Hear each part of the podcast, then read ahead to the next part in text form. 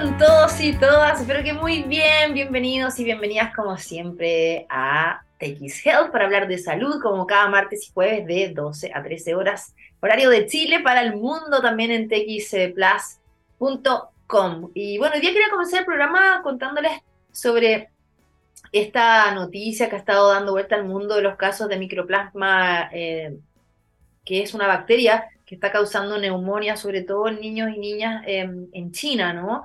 Eh, y que, claro, uno dice, bueno, esto será una nueva pandemia. No, solamente quería contarles que este, esta bacteria está hace muchos años circulando en nuestro país, se han ido aumentando así los casos en esta época, ¿no? Eh, y que causa tos, como un cuadro viral, que claramente se puede agravar y terminar en una neumonía, ¿no?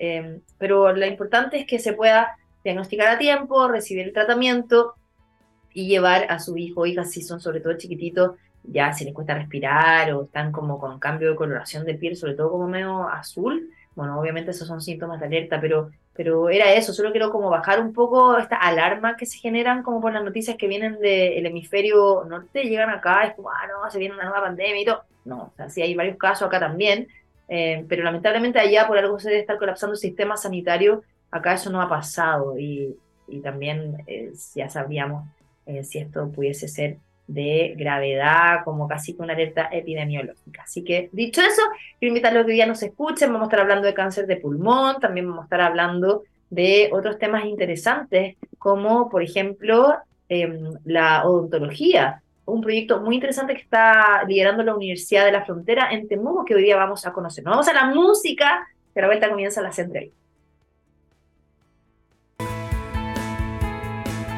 Bueno, ya estamos de vuelta después de escuchar esta canción y hoy día queremos seguir hablando de cáncer de pulmón, eh, cómo está nuestra salud pulmonar, ¿no? Cómo ampliarlo más eh, a otras también em, patologías y todo lo que debemos hacer para prevenir algunas enfermedades que nos pueden afectar a nuestro pulmón. Y bueno, em, el Día Mundial del Cáncer de Pulmón se conmemoró el pasado 17 de noviembre y hoy día queremos seguir ¿no? explorando este contenido, educándolos, eh, contestando algunas preguntas que por supuesto siempre nos llegan.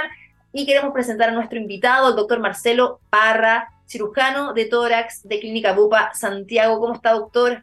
Buenas tardes. Muy bien, muchas gracias, Andrea. Aquí feliz de poder contribuir en algo y como se habla siempre en estos temas de que lo más importante es la prevención y ojalá nos quedemos con eso y Exacto. Bueno, más allá de hablar del cáncer, que eso lo vamos a abordar en poquitos minutos más, pero me gustaría como que explicáramos por qué es tan importante cuidar nuestros pulmones. Sabemos que son, por supuesto, los órganos que nos hacen respirar, eh, pero ¿por qué tenemos que cuidarlos también de otras enfermedades? Están expuestos a enfermedades respiratorias constantemente, eh, lo vimos con la pandemia, con las contaminaciones ambientales, eh, obviamente por consumo de tabaco, pero al final, ¿por qué tenemos que cuidarlo tanto? A ver, Andrea, mira, eh, todos los órganos por sí solos son importantes. Yo como cirujano tórax voy a defender el pulmón y uno lo va a poner quizás más importante que otro, ¿ya? Pero uno tiene que tener, eh, trabajar en el fondo para cuidar nuestro cuerpo, ¿ya? Sin duda hay que tomar harto líquido, hay que tener una dieta balanceada y, sin duda el tema del pulmón es algo que es muy importante. Ya hemos visto en muchos reportajes que no, a lo largo del tiempo lo importante que es la contaminación ambiental, que, por qué a veces hay mala calidad del aire y protegemos a nuestros niños y que no pueden hacer deporte o ligeramente se cierran las clases o hay que ciertas conductas en el fondo eh, de prevención. Si es que tenemos contaminantes ambientales, eh, vamos a estar más susceptibles a tener infecciones respiratorias.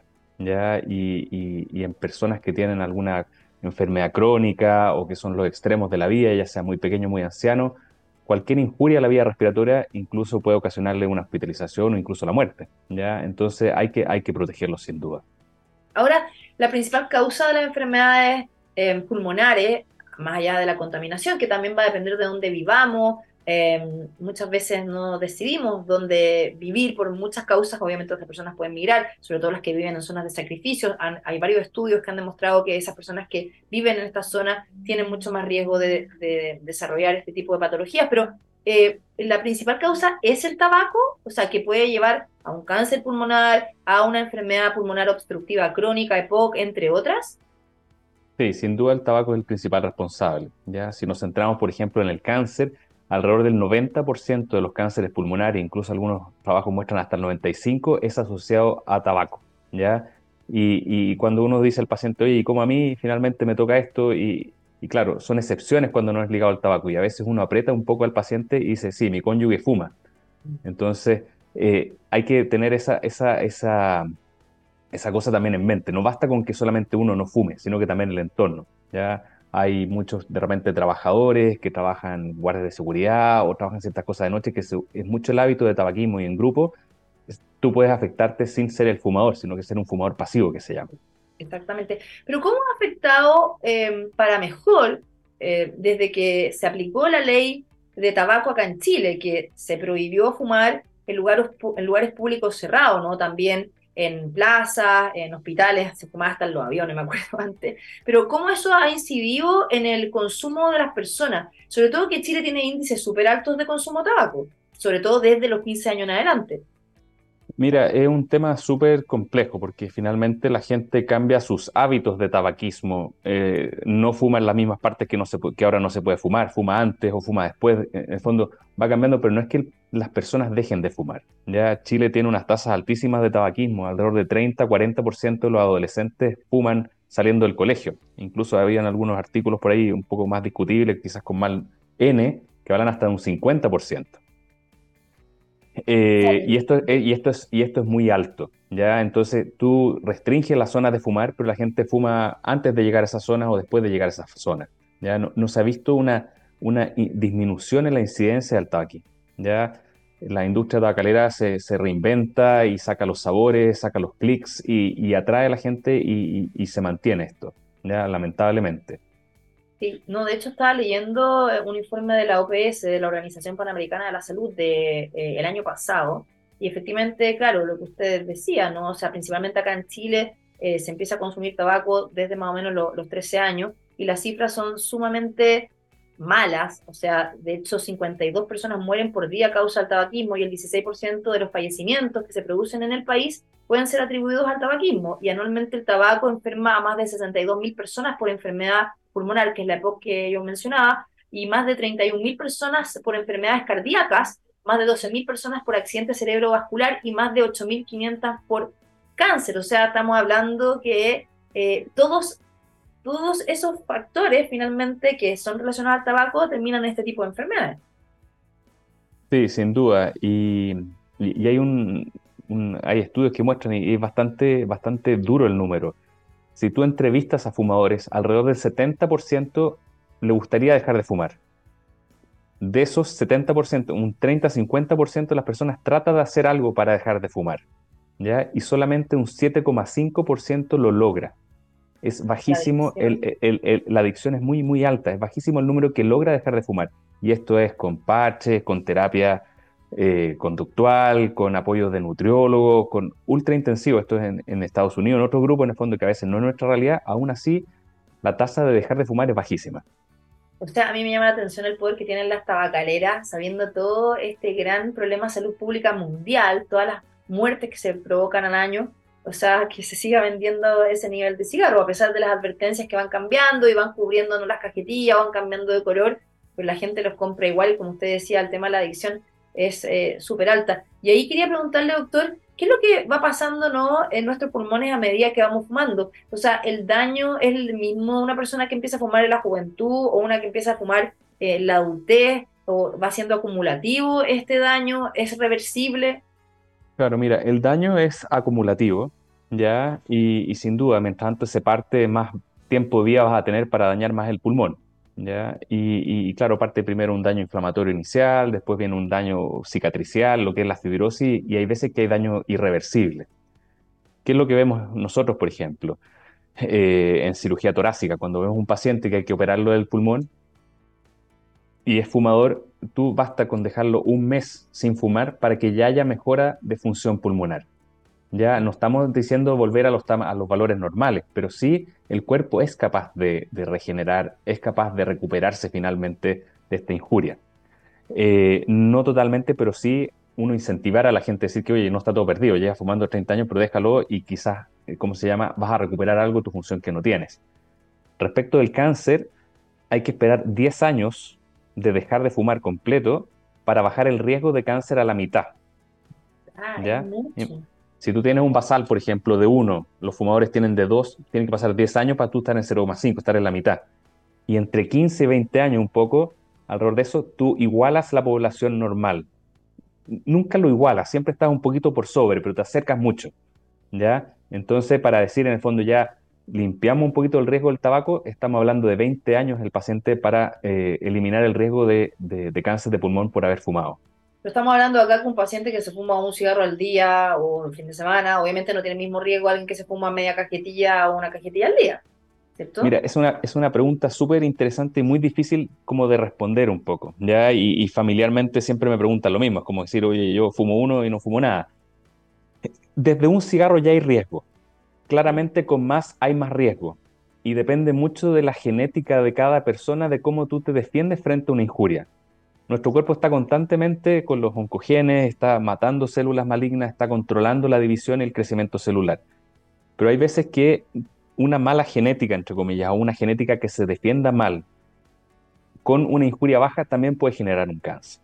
¿ya? Y también tenemos gente que se nos sale la regla, que fuma dos cajetillas al día y nunca tiene un cáncer o no tiene enfisema. Entonces, esto es eh, persona dependiente la injuria que causa algo. ¿Y aumenta el riesgo con uno? Sí, la respuesta aumenta con uno. ¿ya? Entonces, la- el mensaje a la población es que tú con uno no, no es, no es lo mismo que nada. ¿ya? Pero el chequeo, o sea, porque esto lo que usted acaba de decir es súper importante para saber si yo estoy como en el grupo de riesgo para hacerme un chequeo preventivo. O sea, si yo soy fumador pasivo o me fumo un cigarro fin de semana o me no me compro nunca cajetilla y ando como, no sé, pidiendo, a diferencia de una persona que compra constantemente, eh, ¿cuáles son como eh, el grupo que debe hacerse exámenes y qué tipo de examen anuales para prevenir un cáncer de pulmón? Mira, eh, hace ya, estaremos un poco esto, y yo creo que los últimos 5 o 10 años ha sido bastante fuerte, ha aparecido todo un tema de los exámenes de screening que se llama, ¿ya? Y, y nosotros estamos habituados en la mujer al screening de la mamografía anual, del Papa Nicolau, en el fondo son exámenes como súper estandarizados, está muy bien hecho y se hace. Exacto, ¿ya? El tema es que para que un examen de screening sea bueno, tiene que ser barato, asequible, reproducible, y esas características el screening de cáncer de pulmón no las ha logrado aún, porque el screening de cáncer de pulmón solamente se hace con un escáner, ¿ya? Se está Es evaluando. Es caro, necesitas infraestructura, necesitas gente que lo informe. Entonces, países desarrollados sí lo están instaurando y sí han podido demostrar que ayuda en la prevención del cáncer de pulmón. ¿Cuál la es el grupo más- la cuál es el radiografía no sirve. no sirve. Si tú ya ves algo en la radiografía, ya llegaste tarde muchas Ya. veces. ¿ya? El screening está enfocado y nosotros acá en Clínica Bupa estamos eh, trabajando en un proyecto para, para lograr un, un examen de screening. Está enfocado en grupos etarios bien establecidos, entre 55 años y 74 años. Y aquellos pacientes que fumen alrededor de una cajetilla al día por 10 años, y esto por, por 20 años, esto da este índice que se llama de paquetes años. ¿ya? Entonces, eh, pacientes que fuman más de una cajetilla al día, que han fumado por más de 20 años y tienen entre 55 y 75, es el grupo de más alto riesgo de presentar un cáncer de pulmón. ¿ya? Y en ellos sí está eh, indicado este examen de screening. Y cuando vienen a la consulta y el paciente quiere saber, tú le dices y tú le haces el escáner. El tema es poblacionalmente, a nivel de ministerio, y si finalmente vamos a llegar con algo política salud pública, que sea para todos y no para la persona que consulte y pregunte. Claro, y ahí es donde todavía falta hacer bastante, políticas públicas que puedan ampliar ¿no? la cobertura y eh, la recurrencia de los screening. Exactamente, sin duda. Y, y- y nuevamente, eh, son, son análisis epidemiológicos, poblacionales, de costos, y en este minuto estamos al debe un poco en eso, en lo caro que es este examen de screening. Quizás el día de mañana se está avanzando mucho en marcadores sanguíneos eh, y que sea algo más simple, reproducible, y quizás en un tiempo más avancemos a eso.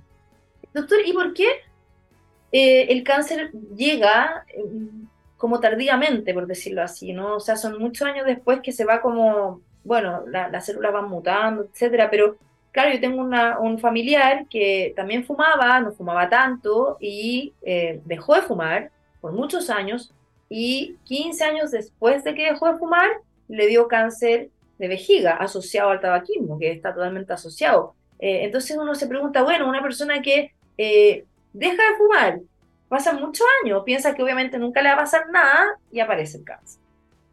¿Qué pasa en nuestro cuerpo? Claro, ahí nuevamente un poco lo que conversamos antes. Hay injurias que son agudas y que son crónicas. ¿ya? Entonces, esto es, podríamos llevarlo como un tema como del hueso, quizás en el fondo. Tú puedes tener una fractura completa o puedes tener una fisura. Y si va pasando el tiempo, esa fisura termina quebrándose porque había una debilidad. Entonces, insisto, nuevamente el cuerpo está generando, está, eh, se mueren células, se generan nuevas y es todo un tiempo de equilibrio en esta proliferación, ya de, defenderse. Y hay un minuto que por, puede ser por algo infeccioso, por causas que incluso no sabemos, se debilitan tus defensas en esto que estaba conteniendo y puede aparecer. ¿Ya? Eh, eso. En, algunos cánceres, perdón, en unos cánceres está muy probado, por ejemplo, lo que es cáncer de colon, entre que el pólipo está, hay algo malo y, termina siendo un cáncer, pasan 10 años. ¿ya? En cáncer de pulmón, la temporalidad es un poco más rápida, entre que la primera célula es, es cancerosa y no se controla y aparece el tumor. Eso, los tiempos en pulmón son más agotados. Y usted decía eh, dos cosas, bueno, que ustedes están trabajando en Bupa en este proyecto, eh, ya lo están instalando, o sea, de que puedan eh, más personas acceder al screening.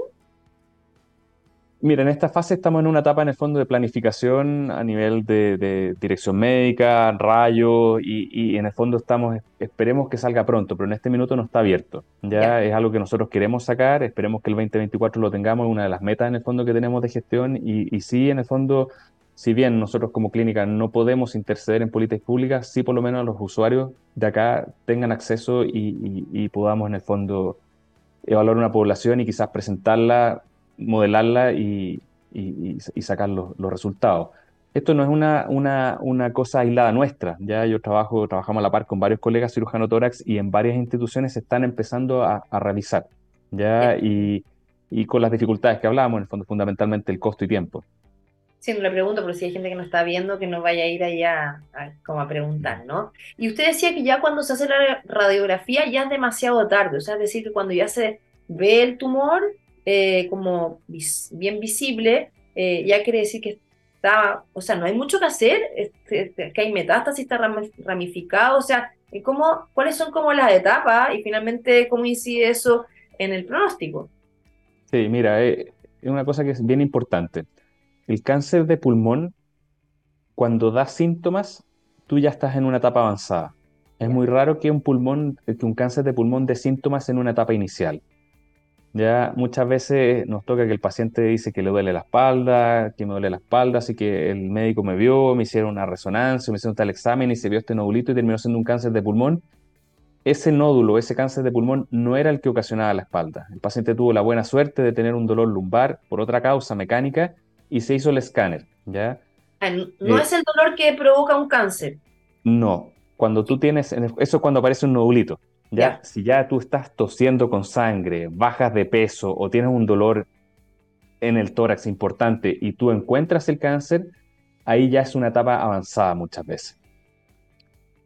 Eh, sin embargo, para no, no desmoralizar, no desmoralizar a la, audiencia y todas las cosas, eh, cada vez hay más tratamientos, incluso en etapa 4. Ya yo cuando empecé con, eh, cirugía torácica y ver cáncer de pulmón, estamos hablando de 10, 15 años atrás, un paciente en etapa 4 vivía 3 a 6 meses.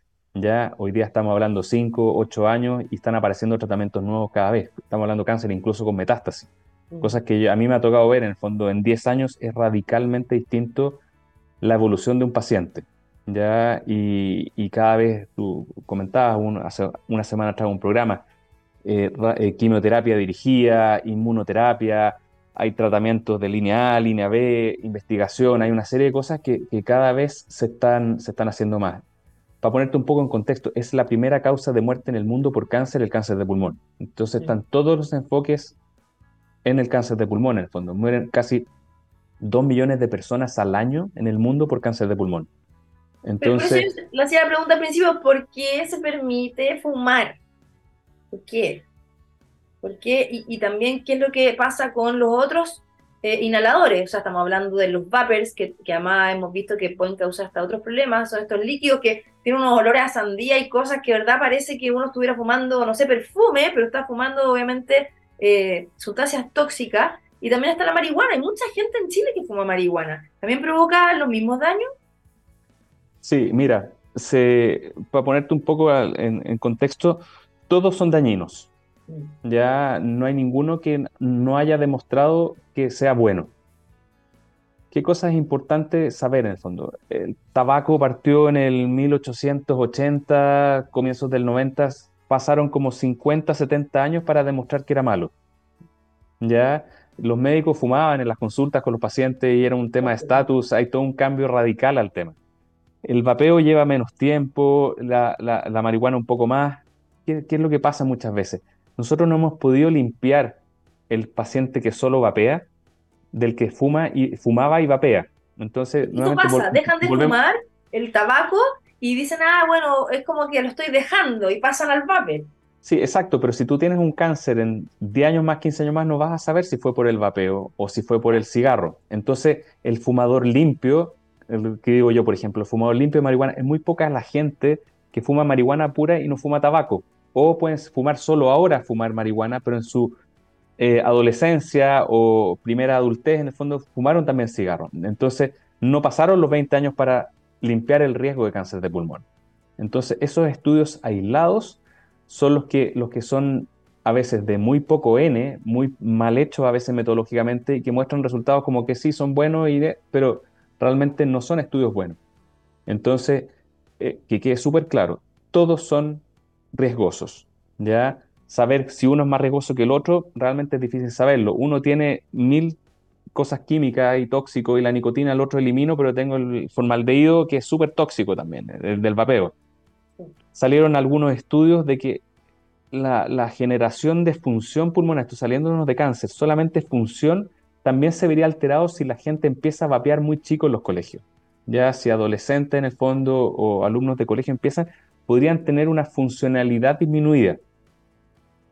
Nuevamente, a veces trabajos mal realizados, bajo N, entonces es difícil, ¿ya? y nuevamente, no hay nada en la literatura que diga que no produce cáncer ni de pulmón ni de otros órganos. ¿ya? entonces, el vapeo se ha visto quizás a causa de temperatura de la lengua, que es un poco era fumar la pipa, de cáncer de cavidad oral, de otras cosas, y, finalmente, ¿cuáles son los riesgos? Hay toda una, una, ¿cómo se llama? Moda nueva que es el snus. No sé si has oído hablar un poco de eso, que es el este, masticar un poquito de tabaco, que era un poco, se vuelve a lo que era cientos de años, años atrás decenas de años atrás, perdón, y, y, también no se sabe bien si produce más cáncer gástrico, cáncer de páncreas, han salido algunas cosas, pero claro, el cáncer de pulmón se vería disminuido. Hay toda una, hay toda una discusión al, respecto y, nuevamente el mensaje es súper claro. Todos hacen mal, todos inflaman las vías respiratorias en mayor o menor grado y son generadores de mayor riesgo de infecciones, mayor riesgo de cáncer. Eh, doctor, ya para ir terminando porque se nos pasó el tiempo súper rápido, eh, dos cosas el cáncer tiene de pulmón tiene como recidiva, o sea, de que se, se, trata, se opera y vuelve a salir, o no necesariamente como otros cánceres, porque por ejemplo de mama igual es recurrente que vuelva. Sí, sí, hay recidiva y va a depender un poco de los estadios. Mientras tú lo tratas en un estadio más inicial, menos recidiva. Si avanzas en, la, en el tiempo, en, en, los estadios, hay más recidiva. Las principales recidivas se ven en los primeros años y por eso el control de los operados, por ejemplo, es muy estrecho. A los tres meses, después a los seis meses, durante dos años, después anual por cinco años. Las recidivas se manifiestan temprano en cáncer de pulmón. No son tan tardías. ¿De qué depende que el cáncer vuelva?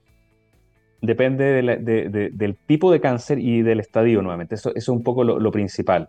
Y las otras cosas que pillamos, tú tienes el riesgo de tener un cáncer. Te operamos de ese cáncer y no es que vuelva al mismo, sino que haces otro en otro trozo de pulmón. Entonces se ha visto que muchas veces en este eh, estar encima de los pacientes que hemos tratado, tú logras pillar lo que llamamos segundos primarios. Es un segundo cáncer, si bien es de pulmón, no es una recidiva, pero sí en un pulmón. Pero Todo el mismo paciente, cáncer. Claro, ¿ya? Muchas veces el mismo, a veces cambia un poquito la histología, algunas cosas de detalle, pero la gran mayoría de las veces son los mismos, que el, adenocarcinoma hoy día, que hoy el cáncer más frecuente. Doctor, eh, ya para, para, terminar, entonces las personas que nos están escuchando, ya, o sea, si una persona que lleva más de 10 años fumando eh, y se fuma una cajetilla al día, tiene que ir a consultar al médico para hacerse el examen, obviamente, ¿no? O sea, a pesar de que no está como esto abierto, como lo hablamos eh, hace poco, ¿no? Pero, pero ¿cuál es la recomendación? Mira, la recomendación actual hoy día, en el fondo, por, de los son una cajetilla al día por 20 años. Ya, eso, 20. O, dos cajetillas por 10 años. Es para llegar a este índice de 20 paquetes año, en el fondo, que es el mayor riesgo. Entre 55 y 74 años, que es el mayor riesgo de cáncer de pulmón. Ya. Esas personas sí o sí tienen que ir a consultar y hacerse un chequeo preventivo. Sin duda, yo, nosotros lo aconsejamos en el fondo, porque si tú pillas en ese chequeo, la gente se mejora. Es la única posibilidad. Yo, de 10 pacientes que entran a la consulta, 8 pero eh, solo dos tienen acceso a una cirugía con intención curativa. La gran mayoría de las veces es solo tratamiento paliativo, de prolongar la vida en buenas condiciones con quimioterapia, con inmunoterapia, pero los que acceden a un tratamiento curativo con cirugía es alrededor de dos de los diez que, que, te van a ver. Las tasas son pésimas. Y pero, por ejemplo, si yo tengo 40 años y desde los 20 que estoy fumando, me puedo, o sea, me debería ir igual a hacer el, el escáner, o sea, no necesito tener 55 años no caes dentro. ¿Qué es lo que pasa? El cáncer de pulmón bajo los 50 años disminuye importantemente en la frecuencia. Tenemos pacientes con 25 años operados de cáncer de pulmón, tenemos, es una rareza, ¿ya? Eh, pero en el fondo no es, no es un...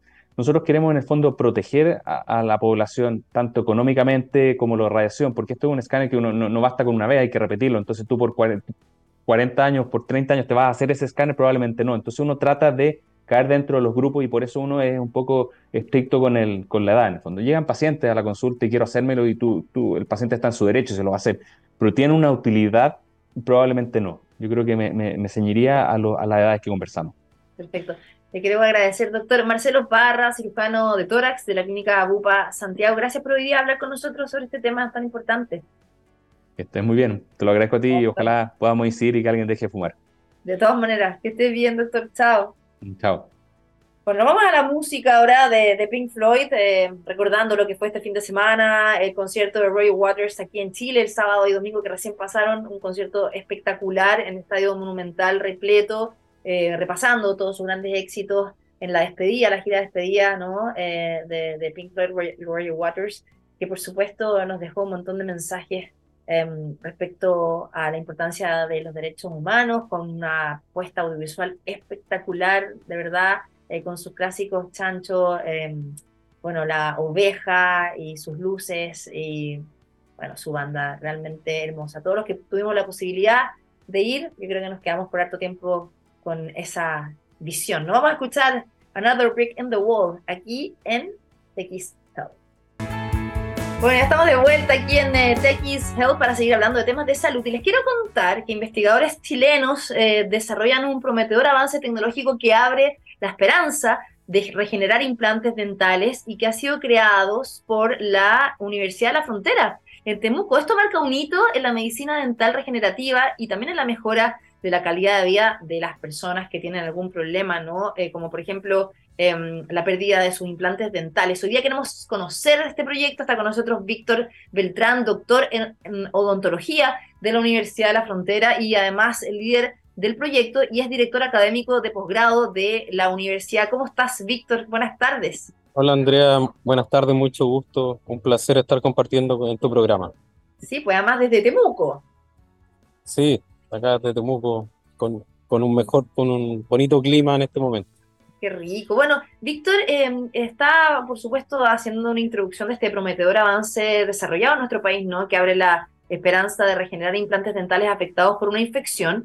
Y ahí, en primer lugar, te quiero preguntar, ¿cuál es la problemática, no? O sea, siempre las soluciones vienen de un problema que se ve que muchas veces no está esa solución, o la solución no es tan buena, o es inaccesible. ¿Qué es lo que ustedes detectaron? Sí, mira, Andrea, en general, en la población, de la gente que que exportadoras de implantes dentales, que cada vez es un tratamiento más asequible y de rutina para una persona que le falten piezas dentales. ¿ya? Uno, de cada cuatro, uno de cada cuatro implantes que son instalados va a sufrir de infecciones.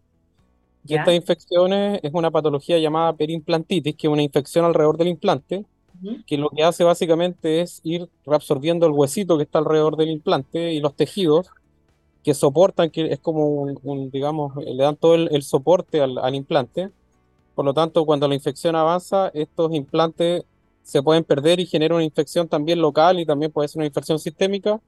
Y eso genera finalmente que el implante se pierda. Ya, ahora, acá hay varios puntos que te quiero preguntar antes de cómo ir al, al desarrollo tecnológico, porque ya, las personas que pierden un diente puede ser, o una muela, ¿no? Pueden ser por varios factores, o sea, eh, no se hicieron un buen tratamiento de conducto, o nunca se lo hicieron, o una carie, ¿no? Eh, o también la edad que va haciendo que se vayan cayendo las piezas dentales. Eh, eso por un lado, como que nos puedas contar cuáles son las causas que llevan a tener que recurrir a un implante. Y por otra parte, ¿qué es lo que pasa? Hay, hay, estudios que se han hecho, de hecho ustedes también lideraron un estudio que el higiene bucal acá en Chile es pésimo, o sea, es muy malo en general. Entonces, eh, la gente no se lava los dientes y lavarse los dientes puede evitar no solamente problemas bucales, también problemas eh, cardíacos, o sea, está totalmente ligada la salud bucal con la salud del corazón. Entonces, te quiero preguntar cómo eso, o sea, ¿qué conlleva necesitar un implante y finalmente cuáles son las causas que pueden llevar a estas infecciones en los implantes? Bueno, te agradezco la pregunta, Andrea. la primera causa de pérdida de dientes es la enfermedad de las encías, la enfermedad periodontal. Que básicamente el diente puede que nunca haya tenido una caries ni algún problema que requiera un tratamiento per se del diente, sino que básicamente la enfermedad periodontal hace que el sustento de soporte del, del diente, que son los tejidos, digamos la encía y el, y el hueso alveolar, el hueso que sustenta el diente, se, se vaya a través de una infección de un biofilm bacteriano. En el tiempo, esta, esta enfermedad vaya avanzando y los dientes finalmente van teniendo movilidad y, y, se van, por decirlo así, soltando y se van perdiendo. Entonces, la mayor causa de pérdida de dientes, en primer lugar, es la enfermedad periodontal y en segundo lugar también, eh, como tú quizás indicaste, también es la caries dental, que es una enfermedad muy prevalente. las enfermedades periodontales son el 90% de las personas adultas van a tener algún tipo de enfermedad periodontal y si esta no es tratada puede, eh, digamos, avanzar hasta la pérdida de los dientes. Por lo tanto, es algo mucho más común de lo que nosotros pensamos. Por ejemplo, algún indicador acá en la Araucanía, más o menos en la Araucanía, aproximadamente el 25% de las personas mayores sobre los 60 años no tienen ningún diente. Entonces son personas que usan ninguno. Entonces usan prótesis removible. Muchas veces también la condición ósea del paciente eh, es muy deteriorada, entonces eso hace que incluso que una prótesis mandibular eh, o una prótesis maxilar no funcione tampoco en buenas condiciones y muchas veces estas personas sufren mucho y terminan comiendo papillas o en otras condiciones. Entonces, el implante puede ser una indicación mayor para una persona que pierde todos sus dientes o una indicación local cuando tú tuviste una fractura, algo muy específico que requiere que el diente se pierda y eso requiere que reemplacemos ese diente ya por, eh, por un implante que básicamente es una raíz artificial de titanio que se instala quirúrgicamente y después de eso entonces se instala una corona atornillada, por decirlo así de alguna manera, al, al, al, implante. Perdón. Es una alternativa protésica y para casos que son personas que pierden todos sus dientes, se pueden también colocar implantes dentales y colocar una estructura fija o implante mucosoportada para que la persona pueda volver a comer con una dentadura fija, por decirlo así. Claro, y las infecciones se producen principalmente en este tipo de pacientes, personas mayores asociados también a la falta de higiene, o puede ser cualquier persona joven que tenga un implante, por todo lo que mencionamos recién, que sufra estas infecciones por mal higiene bucal. Y mira, en el caso específico de los implantes dentales, Andrea, eh, independiente que la persona sea joven o adulta, o adulto mayor o persona mayor, eh, las tasas más o menos de perimplantitis, que es esta enfermedad que finalmente eh, una vez que ya se establece como enfermedad, eh, es muy difícil de tratar, ¿ya? Y la mayor, un mayor porcentaje estos implantes que sufren de preimplantitis se van a perder.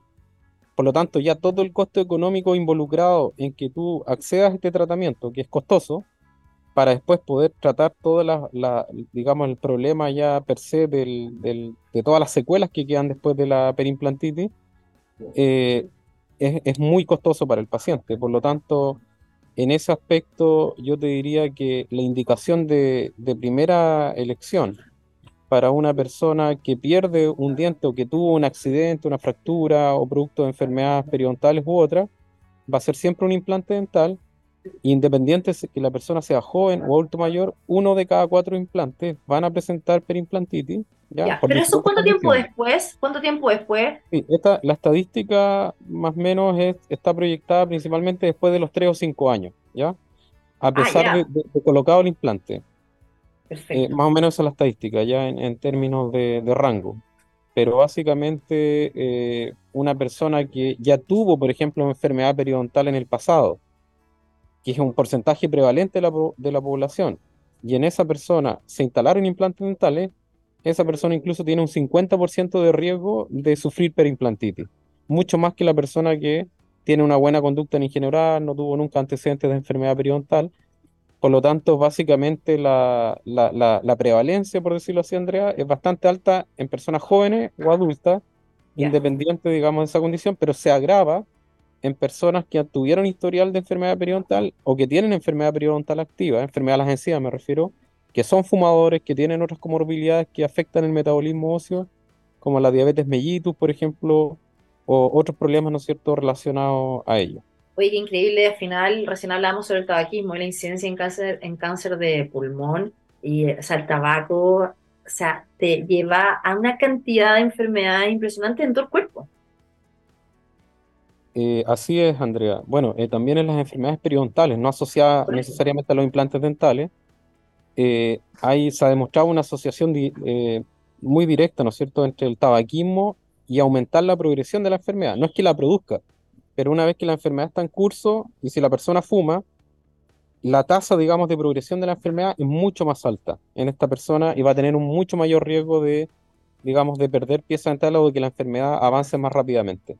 De todas maneras. Ahora hablando de la solución que ustedes crearon, se trata de SAF-OS eh, Plus, eh, que es un avance ideado específicamente para combatir estas infecciones en los implantes dentales, ¿no? y que busca eh, también em, regenerar el tejido, o sea, toda la, parte ósea, ¿no? Ahí te quería preguntar sobre, sobre esto. ¿Es, por ejemplo, no sé, un spray? Em, ¿Qué tipo de, de material es y cómo se usa, no? Sí, mira, básicamente las tecnologías, Andrea, eh, se han focalizado en el último tiempo, como tú bien dices, a varios tipos de aplicación. Eh, dentro del tratamiento de las enfermedades perimplantarias, lo que se genera básicamente es como un cráter. Imagínate este tornillo, ¿no es cierto?, que empieza a tener pérdida de hueso y se va generando un cráter de hueso, de pérdida de, hueso, y eso va también estéticamente afectando también en, lo que es, ¿no es cierto?, la solución estética del paciente y la infección. Hay supuración, o sea, hay pus muchas veces en el paciente, hay un malestar, pero muchas veces la enfermedad pasa subclínica, es decir, cuando ya el paciente llega a nuestra consulta, ya es tarde. Entonces, la mayor cantidad de los tratamientos se han enfocado principalmente a tratar de, eh, de, digamos, de poder realizar un rescate, por decirlo así, del implante, ¿ya? A través de terapias quirúrgicas que son regenerativas, que lo que buscan es poder volver a regenerar hueso alrededor del implante del hueso que perdió.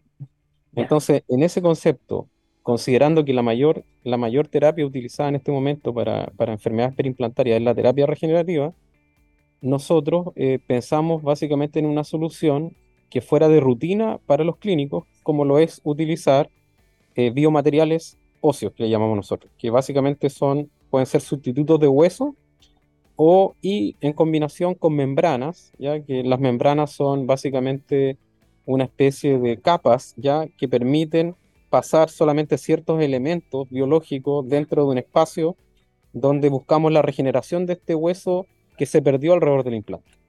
Entonces nuestra membrana es, está, es biocompatible, está, ha pasado ya todas las pruebas preclínicas. se, mete ahí en el donde está el exactamente. implante. es como una carpita, es una carpita, Andrea, que se, una vez que se limpia el implante, porque igual tienes que limpiar la infección, y hacer una, una, cirugía, ¿no es cierto?, ambulatoria para poder colocar esta, esta carpa, esta membranita.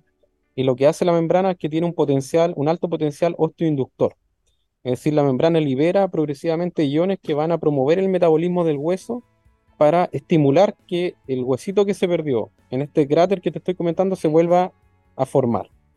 Y en paralelo también la membrana tiene otras funciones, una multifunción, una multicapa, y tiene otras capas dentro de la membrana que están orientadas hacia el medio real y son antibacterianas, es decir, para evitar que haya una nueva colonización bacteriana y sobre todo en estos pacientes que tienen eh, un medio obviamente mucho más contaminado y eh, por lo tanto tiene características antibacterianas, osteogénicas porque promueve la formación de hueso y más o menos la solución tecnológica una vez que es aplicada, nosotros esperaríamos más o menos dentro de los estudios que ya hemos hecho previamente, que dentro de seis meses tuviéramos una recuperación del implante.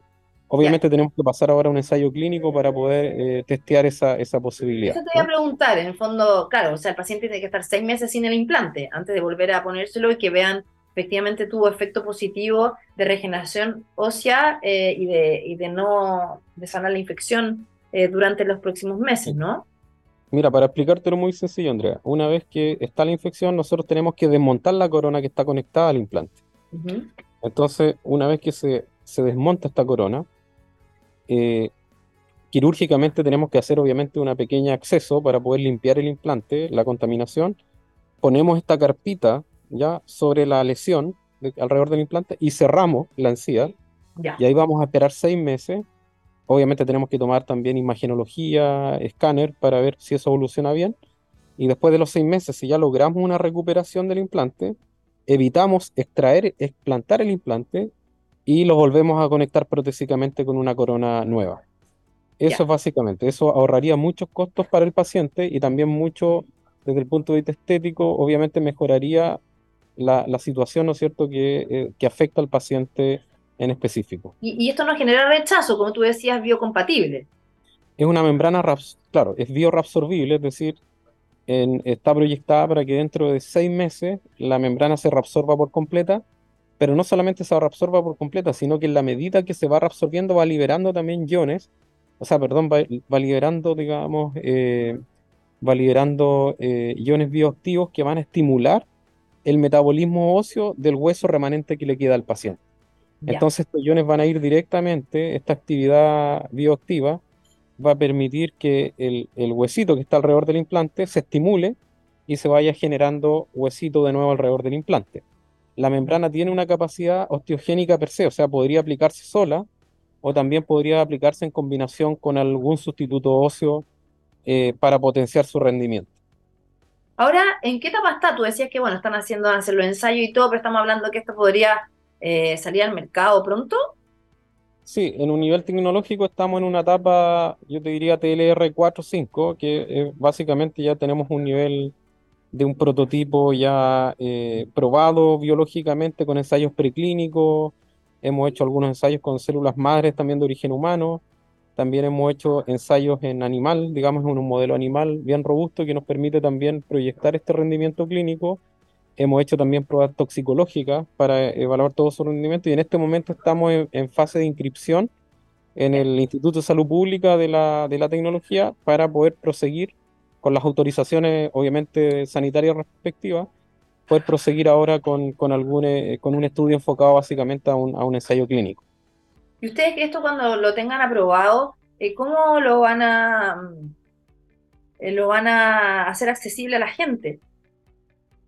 Sí, bueno, eso es una, una buena pregunta, ¿no? En, este momento no lo estamos desarrollando a un nivel industrial, solamente estamos desarrollándolo a un nivel de prototipo. Con, en los laboratorios de la universidad hay una técnica que trabajamos con la doctora Francisca Cebeo que se llama eh, a través de una tecnología electrospinning, que genera un electrohilado, que es como un tejido muy, muy delgadito. Entonces, en este momento, las, todos los prototipos los generamos para los estudios y los ensayos pero después ya si queremos esto escalarlo a un nivel industrial, estamos en conversaciones también con algunas empresas internacionales para ver la posibilidad de tener una escalabilidad industrial, ya que, que en el país, digamos, en este momento no, no hay empresas que generen esta tecnología, por lo tanto tenemos que buscar colaboraciones con, con empresas internacionales que principalmente están en el mercado en Estados Unidos y en Europa. Está súper bueno, o sea, eh, poder desarrollar esto acá en Chile, encima en regiones, descentralizar esta transferencia tecnológica y que puedan, em, claro, primero que sea aprobado acá y después verlo en otros mercados y buscar quizás empresas que los puedan apoyar, o sea, a mí me parece espectacular. ¿Y están pensando que los costos pueden ser accesibles igual? Sí, mira, eh, generalmente para que tú te hagas una idea, este tipo de, bueno, hay un tema que es costo del paciente, que involucra los honorarios de los clínicos. No, voy a entrar en ese tema porque ya eso sería entrar a complejizar la ecuación, pero básicamente estos tipos de biomateriales, sin las características de SAFOS, tienen un valor de mercado más o menos de unos 200 dólares más o menos, o sea, en términos estándar, ¿ya? Y, y SAFOS con todas estas características, eh, o sea, con las características que ya tienen los biomateriales estándar, más las características nuevas que tiene la tecnología, que es lo innovador, ¿no? Y que lo, lo diferencia del resto de los biomateriales del mercado, eh, podría generarse incluso un precio menor que eso. Pero eso, eso va a también depender del desarrollo que haya con las compañías. Ahora, en este momento, eh, todo este desarrollo fue también favorecido por una adjudicación de un proyecto FONDEF del Ministerio de Ciencia, eso vale también la pena relevarlo, también con apoyos institucionales de nuestro laboratorio. Ahora también eh, tenemos una cooperación con un grupo de una colega de King College de Reino Unido, ya de, que también está bastante, estamos colaborando con ellos en esta tecnología también para poder eh, eh, quizás ver proyecciones también en, ese mercado, ¿ya? Y, ahora viene también la parte entretenida, ¿no? Que, es como la calidad del producto, tú sabes que no, es fácil, ¿no? Desde, interesante, ¿no? Aparte tenía buenos resultados, como tú lo has mencionado, y van a seguir también los ensayos. Yo te quiero agradecer, bueno, eh, Víctor, por, por estar hoy día con nosotros, contarnos sobre SAFOS, ¿no? Em, esta tecnología que ustedes crearon para regenerar implantes, o sea, la, parte ósea, ¿no? Tras eh, sacar un implante dental que haya estado eh, complejizado por infecciones ¿no? en, la zona donde se puso y, sobre todo ¿no? lo que está haciendo la Universidad de la Frontera, que tú has liderado este proyecto, eh, como director también académico de posgrado de la UFRO, Víctor Beltrán. Que esté muy bien, Víctor, y que les vaya Muchas gracias, Andrea. Te agradezco el espacio y, un saludo a toda la audiencia que te sigue. Genial, gracias. Saludos desde Temuco. Hasta luego. chao. chao. Nos vamos, gracias por la sintonía de hoy día. Recuerden que pueden ver nuestro programa en Spotify, en SoundCloud, en txplus.com, TXHealth, como siempre las redes sociales, arroba Andrea Obaid, arroba TXplus, en Instagram, en Twitter. Nos vemos el jueves. Cuídense mucho. Chao, chao.